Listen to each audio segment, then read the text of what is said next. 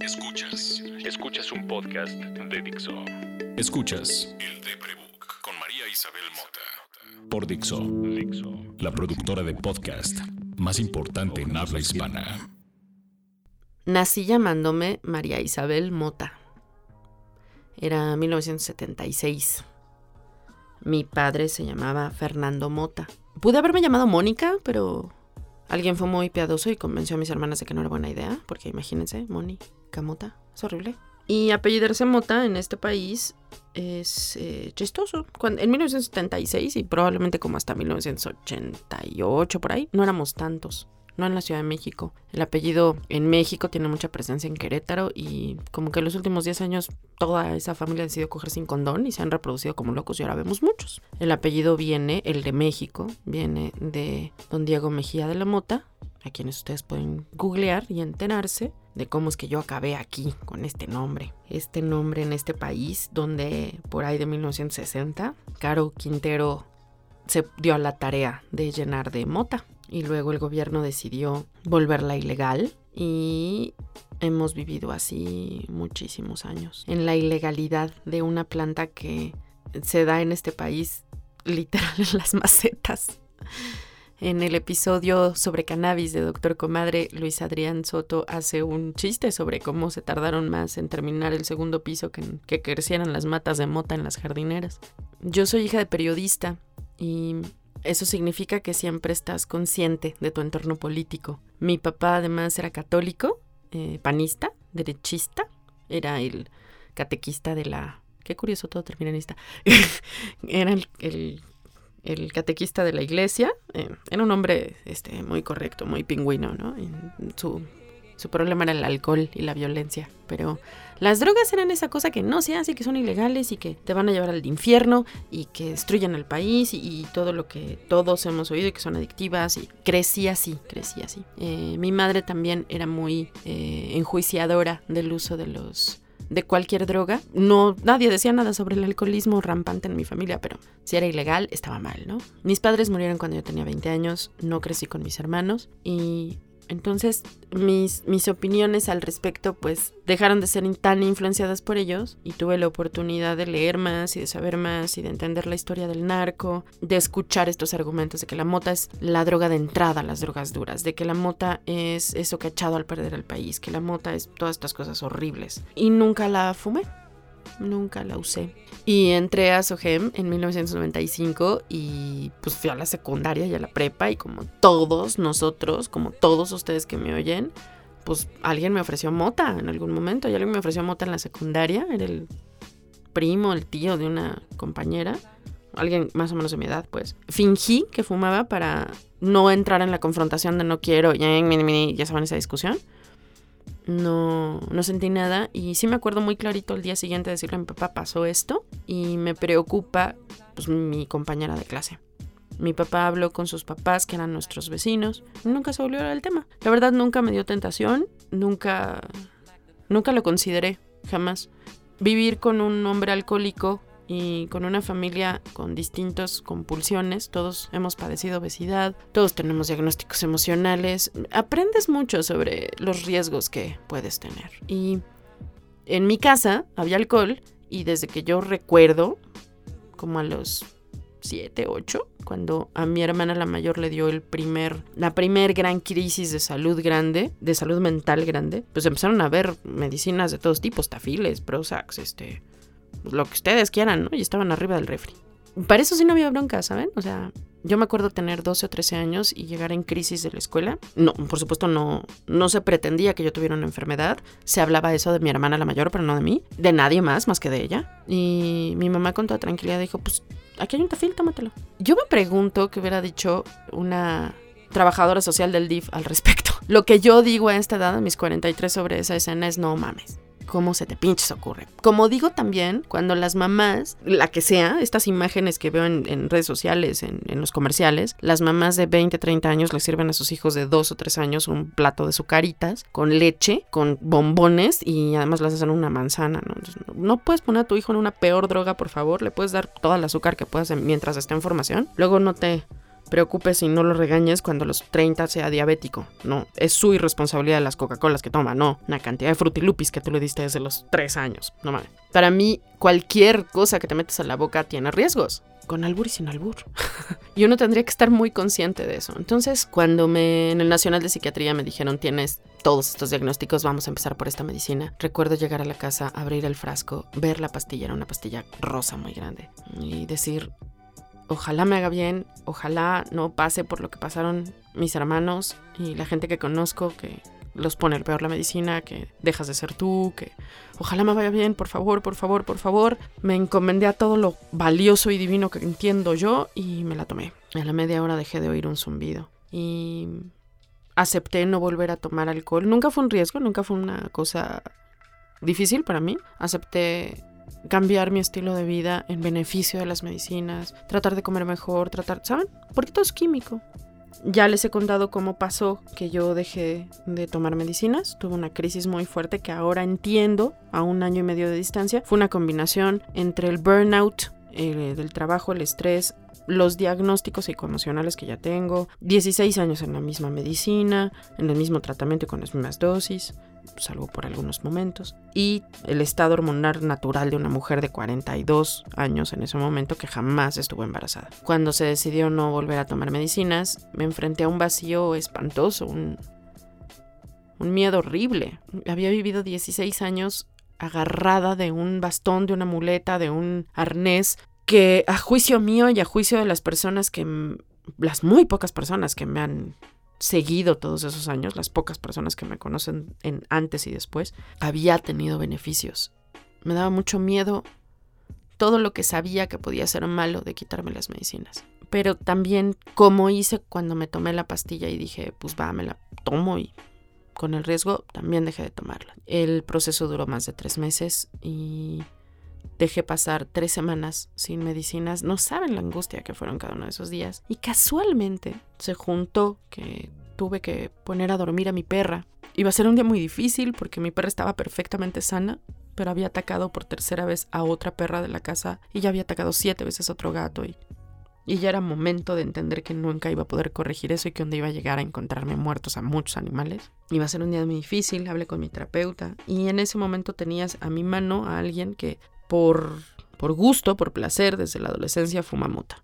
Y es alcohólico y se ha metido todas las drogas y muy amablemente, sin juicios, entendió mis necesidades y me dijo, yo te enseño. Ya se había hablado con mi psiquiatra, ya se había hablado con mi terapeuta y decidí que iba a confiar en las cosas buenas que había oído hablar de la mota, que había, iba, a olvidar el rencor que le tengo a la palabra de todas las burlas que oí de niña, de todos los chistes tontos que oí de niña sobre mi nombre, de cómo millones de veces habían burlado de mi posición puritana, según ellos, sobre la marihuana, de que iba a olvidar todas esas cosas horribles que traía encima, los reclamos de mis amigos por exigirles que no fumaran mota en un país que es llena de sangre gracias al narco, que, que pues si quieren fumar que la cultiven, que saquen permisos, que legalicen, que hagan algo para que pueda usarla correctamente porque es una hierba nuestra y que de haber sido legal nos hubiera sacado de pobres, ¿no? Decidí que me iba a olvidar de mis prejuicios y de mis miedos y que con la misma fe y confianza que puse en esa pastilla, le iba a dar un jalón a esa pipa y me iba a tomar esas gotas de CBD. Y le di un jalón y cerré los ojos y empecé a contar los segundos. Y a los tres segundos empecé a, tener distancia focal entre objeto y objeto y luego a, a sentirme a sentir calor desde la nuca, desde el, primer hueso del cráneo hasta el centro de la espalda. Y luego me dejó de doler el coxis y luego todo el tiempo iba viendo mi reloj y qué está pasando, yo haciendo notas en mis notas del celular y acordándome el efecto placebo, el efecto placebo, estás, estás sintiendo lo que crees que sientes todo ese tiempo. Dejé pasar dos, tres horas, no volví a fumar y empecé a registrarlo todo y así fue. Es muy curioso que ese día haya sido el 20 de abril. Soy una un cliché de la marihuana. Empecé a fumar el 420. Y desde entonces he leído todo lo que puedo, todos los PDFs que me manda Paolo Alberti, todos los links que me manda Luis Adrián Soto, la gente que sé que tiene años cultivando, la gente de Club Xochipilli que tiene tanta información. Tuve oportunidad de empezar a trabajar con una asociación que estaba en formación para promover la legalización, entonces eso me ayudó a aprender muchísimo más, a conocer gente que cultiva, a conocer gente que la usa de manera recreativa, que la entiende de manera medicinal, que la entiende desde qué significa legalmente para, para este país, qué hubiera pasado con este país si eso nunca hubiera sido ilegal, cómo cambiaría este país si fuera legal. Fue, fue, muy bonito, la verdad fue muy bonito porque soy una persona muy curiosa, porque me gusta aprender de todo, porque no hay experiencia de la que no aprenda. Tengo desde el 420 del 2018 fumando y eh, esta es mi rutina. Me despierto todas las mañanas. Trato ya no despertar con despertador, sino cuando mi cuerpo me lo pide. No tengo horario de llegada, tengo que cumplir objetivos nada más. Y pues me despierto en paz, ¿saben? No me despierto con la angustia de... Y estiro la mano y me levanto, me pongo tres gotas, cuatro gotas de CBD en, en la boca y empiezo mi día. Eso significa, pues, mi bronca está de abrir la puerta, de, entrar al baño, de, esta cosa de que no me sé mover tranquilamente dentro de mi casa o dentro de ningún lugar. Me toma de, que despierto a que salgo a la calle una hora y veinte minutos entre lo que preparo mis cosas, mis lonchas, saben, todo este asunto. Y antes de salir, prendo mi pipa, que es una, una Da Vinci. Es una pipa que deshidrata la hierba. Y le doy dos jalones a eso y me subo al coche. No voy manejando, por supuesto, me subo a, a, que me lleven en el coche. No he vuelto a esas cosas que sentí la primera vez, la distancia focal, los ruidos, la ligereza y demás. Cuando abro la puerta de mi edificio, entro en un modo alerta tan grave estoy tan tensa que no siento relajación. Lo que sí siento es todos esos ruidos que oigo en estado alerta fueron un poquito menos ah, invasivos o menos fuertes y me duele un poco menos la espalda y puedo pensar más despacio, que eso me ayuda un montón porque no estoy oyendo, eh, se me va a caer esto, se me va a caer lo otro, me van a y si me secuestran y si a quien le mande el mensaje, ¿saben? Entonces puedo hacer, revisa que sean las placas, agarra tu bolsa, abre la puerta. Puedo hacerlo en ritmo, en pausa. Me toma más o menos 20, 25 minutos el trayecto a veces, a veces pueden ser 40. No puedo venir a la oficina de otra manera, no puedo tomar transporte público, no puedo caminar tanto y es la forma más simple que tengo de controlar mi agorafobia y ya que llego a la oficina, por ahí de las diez y media, es decir, vamos a decir que llegué a las nueve y media, por ahí de las diez y media mi cuerpo se empieza a relajar. Yo empiezo a comer a eso de las 12 a la 1 de la tarde. Por ahí de las 11 de la mañana ya estoy fuera del, del estrés de la ansiedad de haber salido. Y puedo empezar a trabajar. Aquí le paramos a las 2 y comemos juntos y después de comer, dependiendo de la cantidad de trabajo, del dolor que sienta en la espalda, del dolor que sienta en la cabeza, de si estoy o no mareada, si tuve en el transcurso del día estos como zumbidos en la oreja que me dan, que me, a veces me doblan de dolor, a veces nada más me marean. Dependiendo de ciertas cosas, prendo o no prendo la pipa y le jalo o no le jalo tantas o cuantas veces. Si tengo que estar todo el día en la calle hasta las 10, 11 de la noche cuando hay clase, vuelvo a prender la pipa como a las 7 de la noche. Nunca lo hago sola, estando en la calle, y si me tengo que quedar sola, le aviso a alguien y, ¿saben? Me cuido mucho de no estar intoxicada, como me han dicho que te pone la mota, que no me ha pasado una maldita vez desde el 20 de abril de 2018. A veces pasa que se me olvida fumar y entonces Pixie o Nacho con quienes trabajo, que ya se saben mis rutinas, ven que me empieza a doler la cabeza o que estoy empezando a irritarme, que me estoy poniendo tensa, que me rasco mucho, que, ¿saben? Que me empiezo a descomponer. ¿Ya fumaste? No, ah, ok.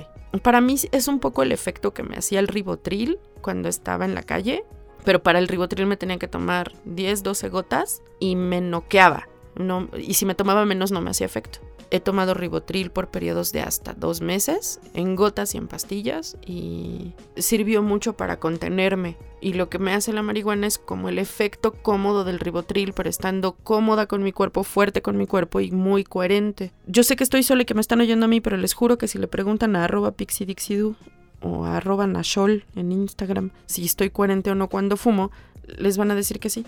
Se los juro. No, no es, no es sueño pacheco. Verónica me ha visto fumar y después hablar y para mí eso es como bien raro, ¿saben? Porque me han dicho que los marihuanos dicen tonterías, que los marihuanos pierden tiempo, que los marihuanos creen que hablan y no hablan, que los marihuanos además son pues estos este, adictos que pierden todo. Durante este año y centavos tratándome con THC y con CBD, eh, eh, me he dado cuenta de, de muchas cosas. Hay muy poca gente que usa la marihuana como yo, que yo conozca, que usa la marihuana como yo. Y la mayor parte de la gente que conozco la usa de manera recreativa. Y porque es recreativa los juzgamos.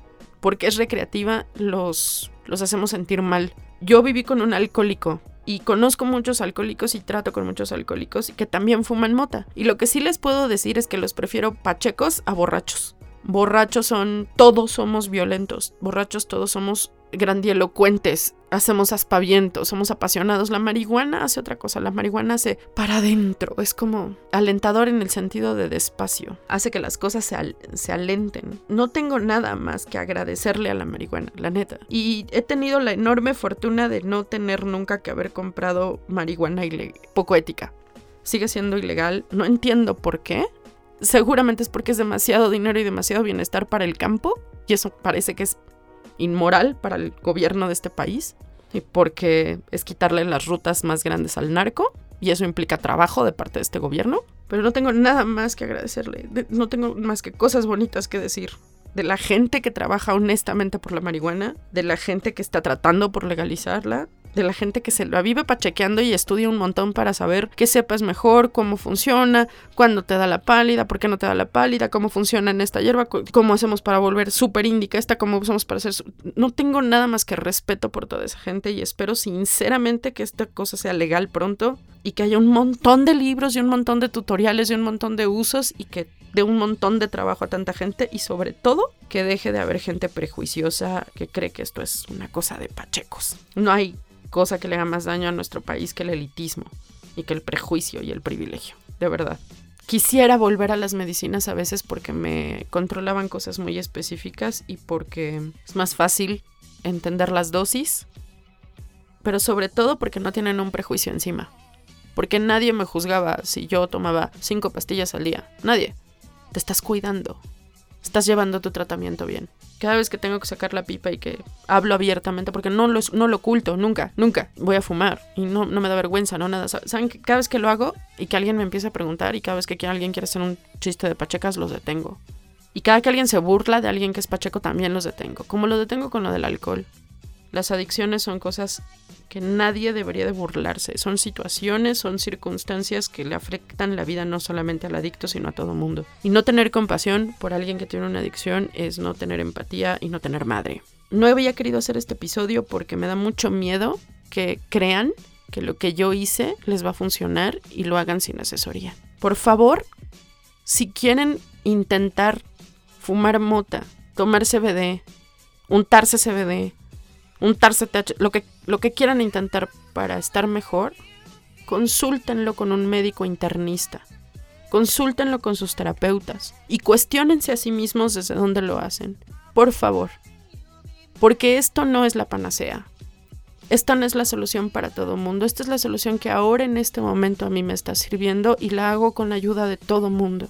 Y por favor, escríbanle a Club Xochipili. Busquen en Google asociaciones mexicanas pro cannabis. No le compren al narco. Hay un montón de mexicanos cultivando amparados en México para que todos tengamos mejores soluciones de salud y hagan lo que puedan por legalizarla. Así sea tuitear, pero hagan lo que puedan por legalizarla. Porque nos merecemos tener más opciones, no nada más de salud, sino de diversión. Y nos merecemos un país que no esté persiguiendo a la gente por sembrar mota y venderla y disfrutarla, sino que esté persiguiendo al narco por vender y usar hombres y mujeres para la guerra. A toda la gente que me ha acompañado en este camino y que ha sido amable en decirme lo estás haciendo bien, no tengas miedo, no te, no te enjuicies como enjuiciaron tus padres y tu familia, la gente que usa mota. Muchas gracias, muchas gracias. Y a toda la gente que me ha preguntado esto, muchas gracias. Si tienes dudas sobre esto, por favor, antes que preguntarme a mí, escríbele a arroba doctor comadre al doctor Adrián Soto y al doctor Andrés Castañeda y pregúntale a tu médico y busca asociaciones, porfa. Pero si me quieres preguntar algo, escríbeme a arroba el en Twitter o en Instagram. Y yo soy María Isabel Mota. Puedes escuchar este podcast en Spotify, iTunes y Dixo.com.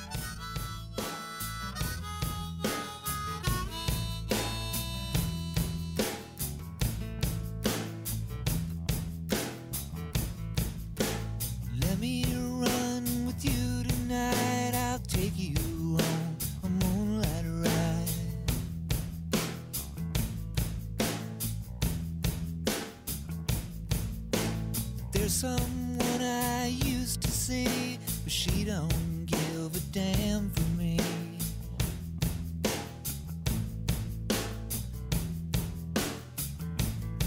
Well, let me get to the point. Let's roll another joint. Turn the radio loud. I'm too alone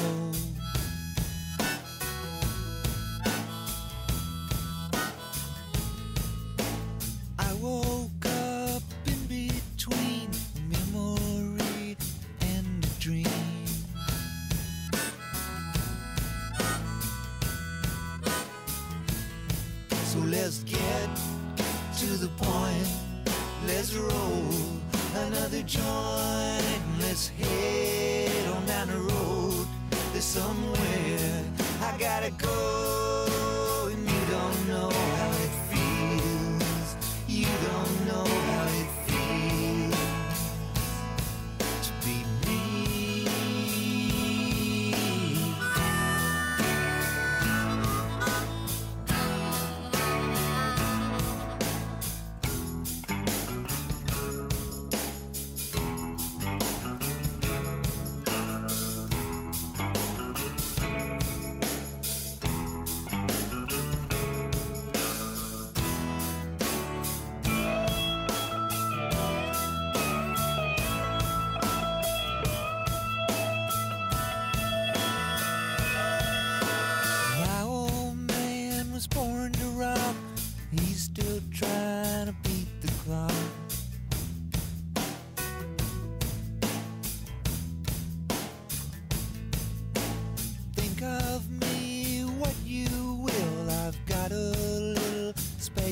feel.